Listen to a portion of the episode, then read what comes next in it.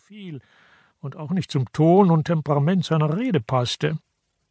Erst später merkte und erfuhr ich, dass er krank war und dass das Gehen ihm Mühe machte. Mit einem eigentümlichen Lächeln, das mir damals ebenfalls unangenehm war, betrachtete er die Treppe, die Wände und Fenster und die alten hohen Schränke im Treppenhaus. Dies alles schien ihm zu gefallen und schien ihm doch zugleich irgendwie lächerlich. Überhaupt machte der ganze Mann den Eindruck, als komme er aus einer fremden Welt, etwa aus überseeischen Ländern zu uns und finde hier alles zwar hübsch, aber ein wenig komisch. Er war, wie ich nicht anders sagen kann, höflich, ja freundlich, er war auch mit dem Haus, dem Zimmer, dem Preis für Miete und Frühstück und allem sofort und ohne Einwände einverstanden, und dennoch war um den ganzen Mann herum eine fremde und wie mir scheinen wollte ungute oder feindliche Atmosphäre.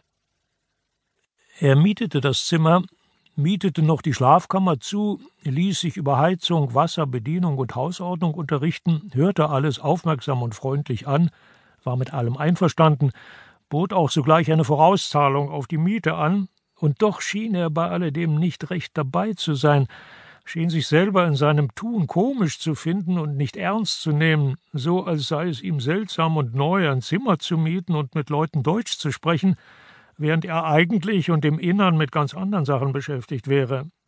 So etwa war mein Eindruck, und er wäre kein guter gewesen, wenn er nicht durch allerlei kleine Züge durchkreuzt und korrigiert worden wäre. Vor allem war es das Gesicht des Mannes, das mir von Anfang an gefiel.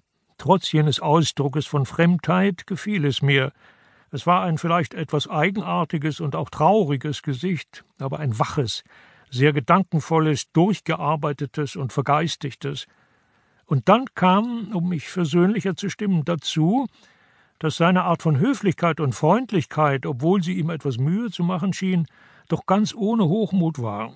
Im Gegenteil, es war darin etwas beinahe Rührendes, etwas wie Flehendes, wofür ich erst später die Erklärung fand, das mich aber sofort ein wenig für ihn einnahm. Noch ehe die Besichtigung der beiden Räume und die anderen Verhandlungen beendet waren, war meine Mittagszeit abgelaufen und ich musste in mein Geschäft gehen. Ich empfahl mich und überließ ihn der Tante. Als ich am Abend wiederkam, erzählte sie mir, der Fremde habe gemietet und werde dieser Tage einziehen. Er habe nur darum gebeten, seine Ankunft nicht polizeilich zu melden, da ihm, einem kränklichen Mann, diese Formalitäten und das Herumstehen in Polizeischreibstuben und so unerträglich seien. Ich erinnere mich noch genau daran, wie das mich damals stutzig machte und wie ich meine Tante davor warnte, auf diese Bedingung einzugehen. Gerade zu dem Unvertrauten und Fremden, das der Mann an sich hatte, schien mir diese Scheu vor der Polizei allzu gut zu passen, um nicht als verdächtig aufzufallen. Ich legte meiner Tante dar, dass sie auf dies ohnehin etwas eigentümliche Ansinnen, dessen Erfüllung unter Umständen recht widerliche Folgen für sie haben könne, einem völlig Fremden gegenüber unter keinen Umständen eingehen dürfe. Aber da stellte sich heraus, dass die Tante ihm die Erfüllung seines Wunsches schon zugesagt hatte und dass sie überhaupt sich von dem fremden Menschen schon hatte einfangen und bezaubern lassen, denn sie hat niemals Mieter aufgenommen, zu denen sie nicht in irgendein menschliches, freundliches und tantenhaftes oder vielmehr mütterliches Verhältnis treten konnte, was denn auch von manchen früheren Mietern reichlich ausgenützt worden ist. Und in den ersten Wochen blieb es denn auch so, dass ich an dem neuen Mieter mancherlei auszusetzen hatte, während meine Tante ihn jedes Mal mit Wärme in Schutz nahm. Da diese Sache mit dem Unterlassen der polizeilichen Meldung mir nicht gefiel, wollte ich wenigstens erfahren, was die Tante über den Fremden, über seine Herkunft und Absichten wisse. Und da wusste sie schon dies und jenes, obwohl er nach meinem Weggang um Mittag nur noch ganz kurz dageblieben war.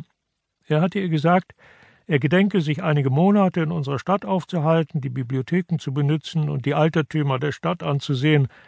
Eigentlich passte es der Tante nicht, dass er nur für so kurze Zeit mieten wollte, aber er hatte sie offenbar schon für sich gewonnen, trotz seines etwas sonderbaren Auftretens. Kurz, die Zimmer waren vermietet und meine Einwände kamen zu spät. Warum hat er wohl das gesagt, dass es hier so gut rieche? fragte ich. Da sagte meine Tante, welche manchmal recht gute Ahnungen hatte, das weiß ich ganz genau. Es riecht hier bei uns nach Sauberkeit und